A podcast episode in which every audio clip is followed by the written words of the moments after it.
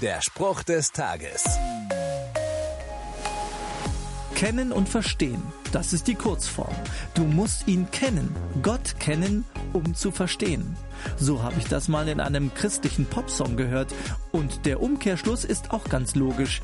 Wie willst du jemals verstehen, wer Gott ist und was er von dir will, wenn du ihn nicht kennst, nicht nach ihm fragst?